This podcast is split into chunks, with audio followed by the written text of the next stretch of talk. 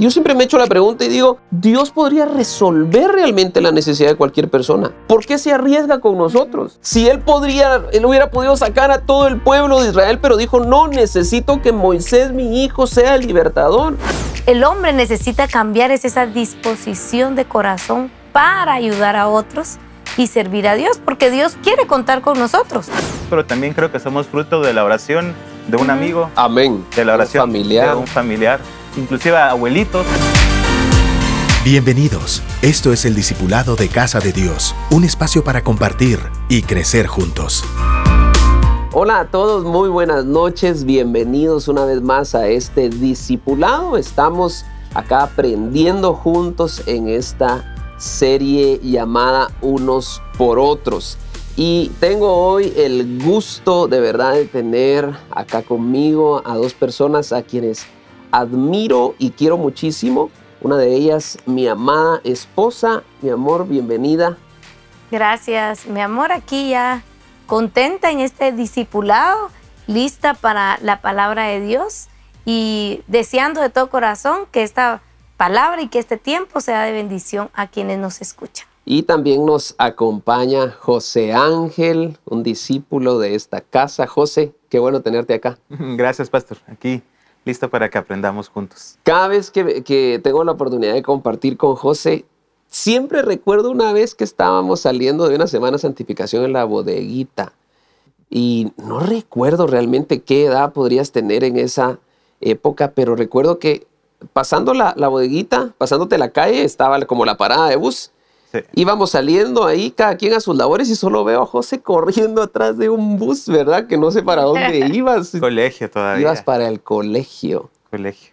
Bendito Dios, bendito Dios, bendecimos tu vida, José, y gracias por estar acá. Gracias. Quiero contarles a todos que eh, estamos, pues, en esta serie unos por otros, pero pensando en, la necesidad de poder velar por otros, viene a mi mente también la necesidad de poder compartir de Jesús en nuestros grupos de amistad. Y tengo acá nuestro livebook, el cual es literalmente nuestro manual, nuestro manual de prédicas para que semana a semana podamos compartir con cada una de esas personas que están buscando al Señor. Y te quiero invitar, te quiero invitar a que si todavía no tienes tu grupo abierto presencialmente, lo puedas hacer definitivamente con todas las medidas, ¿verdad? De bioseguridad, pero hazlo, te voy a explicar por qué. Nuestra gente y toda, todas las personas que de una u otra manera han tenido esa cercanía a tu grupo están necesitados de que podamos tenerlos ya de una manera presencial. Como les digo, de una forma prudente, así como hemos aprendido en nuestra iglesia, pero te aseguro, te aseguro que a la hora de tú abrir tu grupo presencialmente vas a empezar a ver la mano de Dios de una manera sobrenatural y mucha más gente que la que antes tenías en, antes de la pandemia, sí, ahora va a poder va empezar a, a, ser añadida a tu grupo. Así que vamos a iniciar en esta noche y quiero, quiero leerles algo que está en el libro de Éxodo capítulo 3 y verso 6. Dice la palabra del Señor, y dijo, yo soy el Dios de tu padre, Dios de Abraham, Dios de Isaac y Dios de Jacob. Entonces Moisés cubrió su rostro porque tuvo miedo de mirar a Dios. Dijo luego Jehová, bien he visto la aflicción de mi pueblo que está en Egipto y he oído su clamor a causa de sus ex exactores, pues he conocido sus angustias y he descendido para librarlos de mano de los egipcios y sacarlos de aquella tierra a una tierra buena y ancha, a tierra que fluye leche y miel, a los lugares del cananeo, del eteo, del amorreo, del fereceo, del ebeo y del jebuseo. Verso 9. El clamor pues de los hijos de Israel ha venido delante de mí, también he visto la opresión con que los egipcios los oprimen. Yo quiero que notemos esto que Dios está hablando a Moisés en este momento. Miren el grado de confianza que Dios le tenía a este hombre. Y le empieza a decir, mira, he visto la aflicción. Y yo, yo cuando vi esto me di cuenta de lo siguiente. Dios nos llama a cada uno de nosotros justo en el momento que ve la necesidad de alguien más. Yo siempre me echo la pregunta y digo, Dios podría resolver realmente la necesidad de cualquier persona. ¿Por qué se arriesga con nosotros? ¿Verdad? Si él podría, él hubiera podido sacar a todo el pueblo de Israel, pero dijo, no, necesito que Moisés, mi hijo, sea el libertador. Pero entonces entendí lo siguiente, así es el corazón de un padre. Sí. Siempre un padre va a querer ver que su hijo logre, haga, ¿verdad? Y entonces sigue diciendo acá en el verso 10, ven por tanto ahora y te enviaré a Faraón para que los saques de Egipto a mi pueblo, los hijos de Israel. Entonces, entonces Moisés respondió a Dios, ¿quién soy yo para que vaya a Faraón y saque de Egipto a los hijos de Israel? Y él le respondió, ve porque yo estaré contigo y esto te será por señal de que yo te he enviado. Cuando haya sacado de Egipto al pueblo, serviréis a Dios sobre este monte. Mm. Qué tremendo, ¿verdad? Qué lindo, qué lindo es ver cómo Dios trabaja en equipo con nosotros. Por eso es que la Biblia dice que somos colaboradores de Cristo, porque Él nos toma en cuenta para poder traer bendición a alguien más. Yo creo que lo que el hombre necesita cambiar es esa disposición de corazón para ayudar a otros y servir a Dios, porque Dios quiere contar con nosotros. Eso es evidente y se ve en toda la Biblia. Si tú lo lees, Dios trabajó con profetas, Dios estableció pastores, maestros, evangelistas, para llevar el mensaje de amor a todo el mundo. Pero en ciertas ocasiones Dios no siempre encontró a quien estuviera dispuesto a hacerlo. Y, hablando de Moisés y de, esta aventura que el pueblo de Israel tuvo que salir, ¿verdad?, de Egipto y, y ser libres de la opresión. En Éxodo 15, 25 dice la palabra que Moisés clamó a Jehová. Y Jehová le mostró un árbol y lo echó en las aguas y las aguas se endulzaron. Y allí les dio estatutos y ordenanzas y allí los probó. Lo, lo, lindo de esto es que el Señor encontró en Moisés no solo un hombre valiente que al principio tal vez titubió, porque quién no cuando Dios te manda a predicarle a tus amigos o, a orar por un enfermo, eh, no sé a quién le ha pasado, pero uno va con aquellos nervios de, Señor, ¿qué irá a pasar? ¿Será que sí me vas a usar? Ay, que no me vaya a confundir, que no vaya a hacer algo inapropiado, porque sabemos la responsabilidad que es llevar ese mensaje. Pero también clamar. Qué lindo poder que, que, que Moisés no solo fue valiente en hacer lo que Dios le dijo, sino doblar sus rodillas y clamarle a Dios por una petición, por una salida, por una necesidad. Y en ese momento Dios le muestra un árbol de aguas, aguas dulces, y luego le da estatutos, le habla, le da ordenanzas y le da dirección, y ahí los prueba. Y les dice, si ustedes oyen atentamente la voz de Jehová, e hicieren lo recto delante de sus ojos, y dieren oído a sus mandamientos, y guardareis todos sus estatutos, ninguna enfermedad de las que envíe a los egipcios te enviaré a ti, porque yo soy Jehová tu sanador. El, el problema o la aflicción que sentía Moisés era, van a venir plagas y nos vamos a contagiar. Claro. Van a venir situaciones a causa de Egipto y nosotros vamos a salir como salpicados. Pero entonces él clama porque él ve la situación. Y eso me lleva a mí a Jeremías 33:3, que dice el Señor, clama a mí y yo te responderé y te enseñaré cosas grandes y ocultas que tú no conoces. Dios está buscando personas que, estemos dispuestas a ir delante de Él, que clamemos a Él y Él nos va a sorprender con cosas maravillosas que tal vez no, no imaginamos. Tú dijiste algo importante ahí, mi amor, y es Dios está buscando personas. Definitivamente. Definitivamente, porque yo me pongo, lo que les decía al principio, ahora me pongo a pensar, Dios siendo un Dios omnipotente, confiando en una persona humana con defectos y además de eso tratándolo de convencer, porque ustedes recordarán que Moisés puso muchas excusas, ¿verdad? Pero me imagino que eh, como todos nosotros, ¿verdad? A la hora de que Dios te delegue una responsabilidad tan grande, pero sí, la verdad es de que Dios está buscando a esas personas, uno, que tengamos un corazón que clama. Sí, y bueno, habla- hablando de Moisés, creo también de, tuvo una, vio la necesidad, pero también hizo una acción. Y más adelante ahí en Éxodo 32, 7 dice, entonces Jehová dijo a Moisés, anda, desciende porque tu pueblo que sacaste de la tierra de Egipto se ha corrompido. Pronto se han apartado del camino que yo les mandé, se han hecho un becerro de fundición y lo han adorado. Y le han ofrecido sacrificios, han dicho, Israel, estos son tus dioses que te sacaron de la tierra de Egipto. Dijo más Jehová a Moisés, yo he visto a este pueblo, que por cierto ese es pueblo de dura cerviz.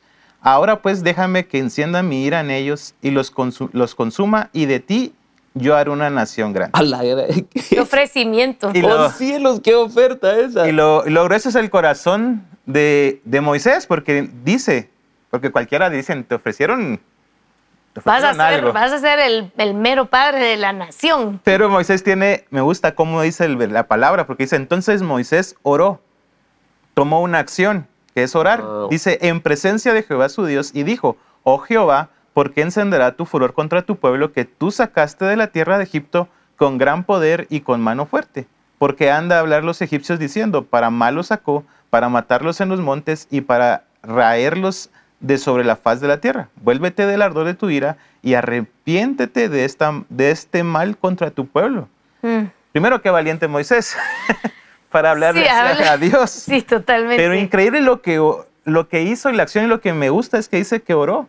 Y yo leí esto y que dice así, dice, orar por alguien es decir, te amo escondido, es amor sin ser visto, sin audiencias o aplausos. Orar es fortalecer al otro, abrazarlo invisiblemente. Wow. Wow. Creo que lo que Qué lindo. Moisés hizo aquí fue abrazar al pueblo sin que ellos se dieran cuenta en la, en la intimidad con Jesús. Y me gusta esto que hace Moisés porque yo creo que todos somos fruto del sacrificio de Jesús, porque esa es la razón por la cual estamos aquí, pero también creo que somos fruto de la oración de un amigo, Amén. de la Un oración familiar. de un familiar, inclusive abuelitos, inclusive a veces oración de tu líder, y todos somos frutos de esa oración. Y cree, yo creo mucho que el poder de la oración es fuerte. Dice la palabra que la oración del justo puede mucho. Y a veces tenemos amigos, tenemos familia pasando dificultades, teniendo pruebas, pero nosotros tenemos la mejor arma, que a veces creemos que no es la mejor arma porque no es visible, pero la oración es la mejor arma que tenemos para poder bendecir a otros y orar, y orar por los demás. Y creo que Dios está buscando gente dispuesta a orar por los demás, de ver la necesidad, y no solo ver la necesidad, sino accionarse, pero también orar, que es más fuerte que cualquier otro. Que realmente eso es interceder. Si se dan cuenta, Moisés acá estaba intercediendo pueblo. Ahora les voy a leer algo que ahorita que lo estaba leyendo José me voló la cabeza. Oigan, oigan lo que dice al principio en el verso 7. Porque viene Dios y le habla a Moisés y miren lo que le dice. Porque tu pueblo que sacaste de la tierra de Egipto se ha corrompido. Pregunto, ¿de quién era el pueblo? De Dios. De Dios. ¿Era de Dios? Sí. Pero Dios le dice a Moisés, tu pueblo se ha corrompido. Yo quiero que veas cómo Moisés ha de haber tomado eso y haber dicho, Señor, pero ¿cómo que mi pueblo? O sea, si es cierto, pues yo soy de esta nación, pertenezco a este linaje, pero solo quiero recordarte que uh, tú me llamaste, tú me dijiste, yo no quería y ahora yo tengo la responsabilidad. Hubiera sido incluso más fácil para Moisés decir, "Ah, ahorita me lavo las manos y que este pueblo le, de verdad, Se queme. le caiga cumbia, ¿verdad? Sí. Y muchas veces nosotros con nuestros discípulos, con nuestras ovejitas, yo quiero por un momento tú que nos estás escuchando a través de esta conexión, quiero que pienses tal vez en esa ovejita que no es la mejor ovejita, no es el mejor discípulo, tal vez es el que ha sacado unas canitas extras, ¿verdad? A veces uno dice, yo tengo una ovejita que ha sacado lo mejor de mí, pero también lo peor de mí a veces, ¿verdad? Pero quiero que pienses en esa persona por una razón. Mira la actitud de este hombre. Tenía todo servido para decir, perfecto, estos están haciendo cosas indebidas, ahí que Dios los juzgue y que caiga juicio sobre ellos. Y yo me voy a comer leche y miel. ¿Verdad? No solo eso. ¿Sabes que la propuesta de parte de Dios fue, te haré un hombre? Seré una nación grande. Sí, de ti haré una nación grande. sea, Moisés estaba hecho, pero este hombre dice, no, no, no, momento, Señor, yo amo a esta gente Y, a- y te amo a ti. y te amo a ti. Y entonces oigan esto, porque dice que cuando oró en presencia de Jehová, le dijo, oh Jehová, ¿por qué se encenderá tu furor contra tu pueblo que tú sacaste de la tierra de Egipto con gran poder y con mano fuerte? ¿Saben qué le dijo Moisés? Señor, te quiero recordar Que son tuyos. que son tuyos. ¿Qué? Eso va. Y, y esto me lleva a algo que es bien, bien importante en el intercesor, en el que aquel que ora, es ese corazón. Porque no, to- no todos eh, tenemos o en algún momento llegamos a tener ese corazón correcto para interceder. Y, a mí se me viene a la mente esos momentos cuando tú estás pidiendo por alguien o alguien de tus amigos, de tu familia, eh, de la iglesia, se está portando mal. Y lo último que querés es orar por esa persona. Porque decís, ay no, o sea, ya Dios le dijo, ya oramos por él, ya lo llevamos a un encuentro y se sigue portando mal. Ay no, yo aquí la dejo, ¿verdad? Y como diría Moisés, o pudo haber dicho, ay, que el Señor haga lo que quiera con ellos, yo ya me cansé.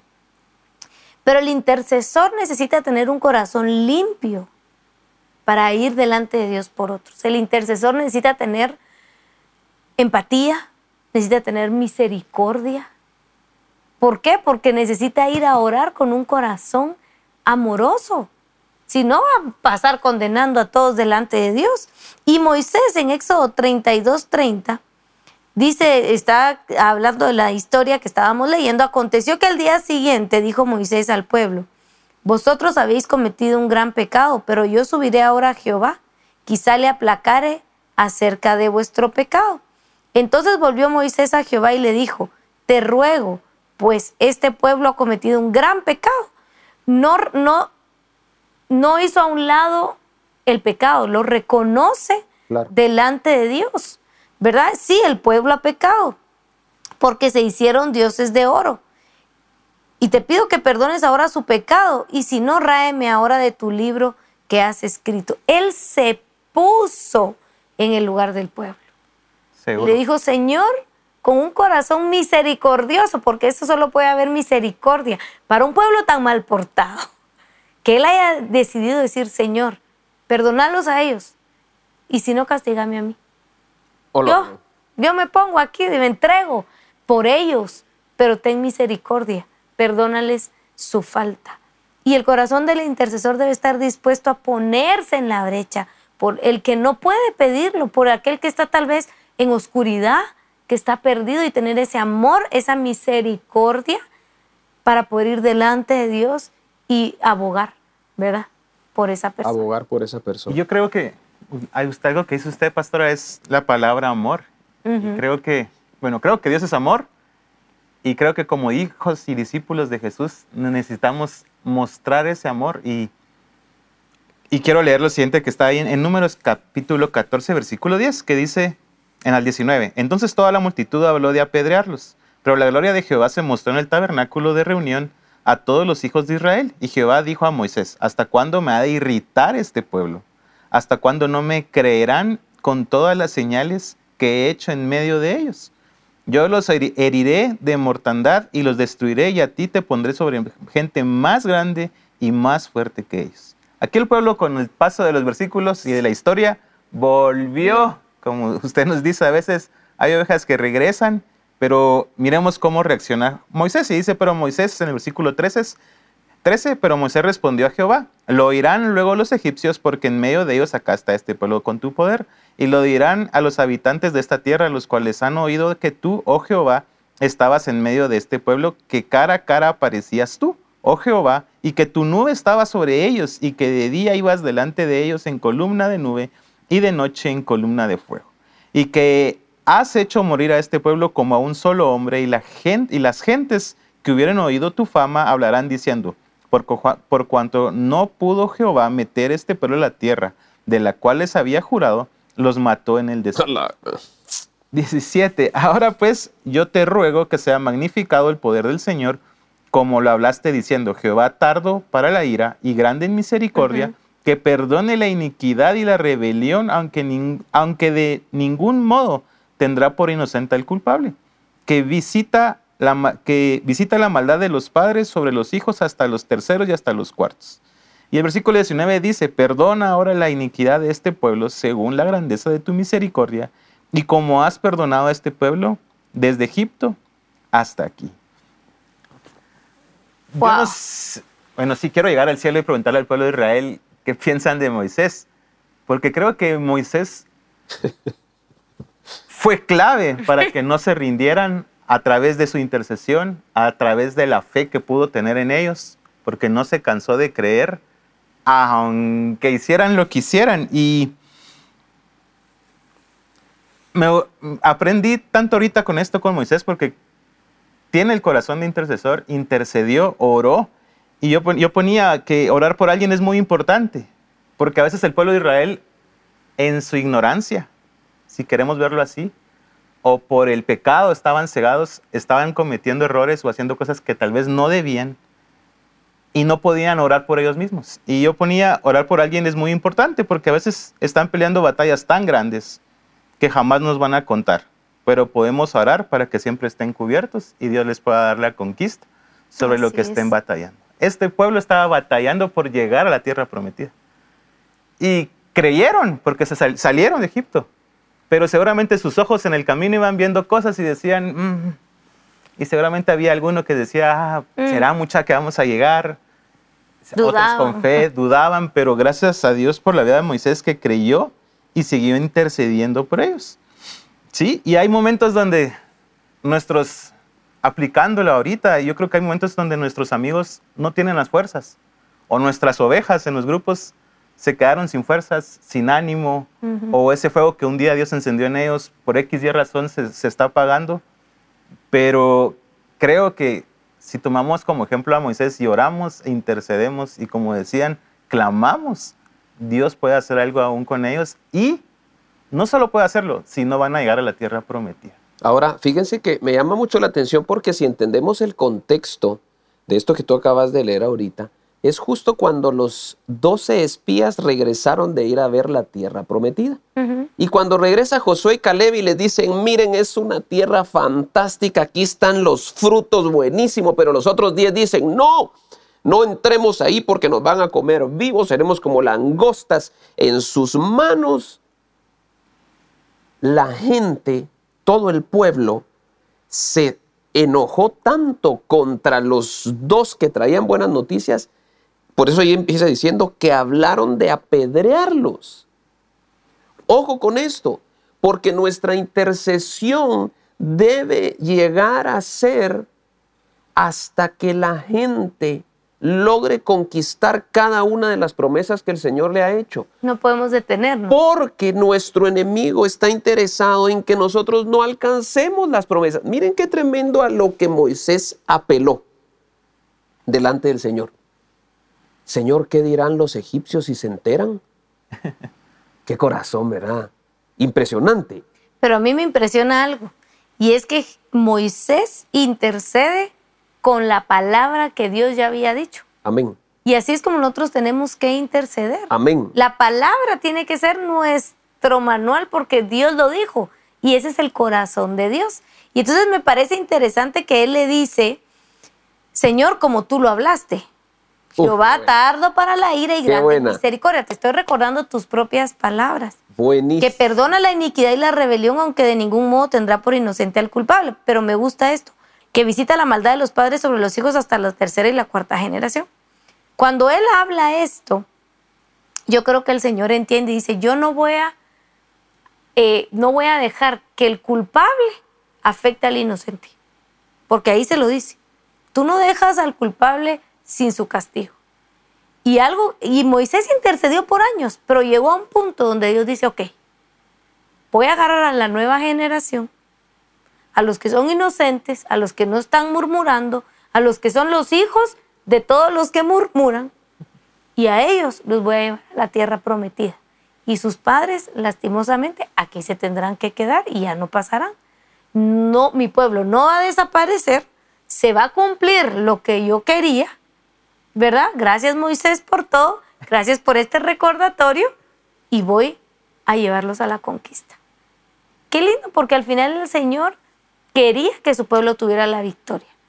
Y las oraciones de Moisés alargaron el proceso hasta el final, ¿verdad? Lastimosamente, el pueblo ya, hubo un pueblo, una parte del pueblo que no quiso cambiar y no quiso reconocer, pero Dios tomó a ese remanente que venía sano, que venía puro, que sí lo amaban a Él y a ellos los llevó a la conquista.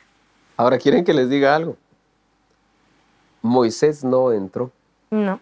A la tierra prometida. Cualquiera podría decir, a la que injusticia. A ¿por qué Dios le hizo eso? Quiero cerrar con lo que dice Deuteronomio 34, 10. Oigan esto. Y nunca más se levantó profeta en Israel como Moisés, a quien haya conocido Jehová cara a cara. Wow. Nunca más, dice. Nadie como él en todas las señales y prodigios que Jehová le envió a hacer en tierra de Egipto, a Faraón y a todos sus siervos y a toda su tierra. Y en el gran poder y en los hechos grandiosos y terribles que Moisés hizo a la vista de todo Israel. Cuando yo escuché, mejor dicho, cuando leí este versículo, dije, Señor, qué lindo de verdad es poder servirte y qué privilegio poder estar en la brecha por otros e interceder por otras personas. Y definitivamente lo que más anhelamos cada uno de nosotros es poder alcanzar las promesas del Señor. Y no sé si a ustedes les pasa lo mismo, pero yo me disfruto tanto cuando una oveja recibe una bendición y cuando alcanza un triunfo. Y lo hago, créanme, yo siento que es, es, es parte de mí, es como un triunfo mío.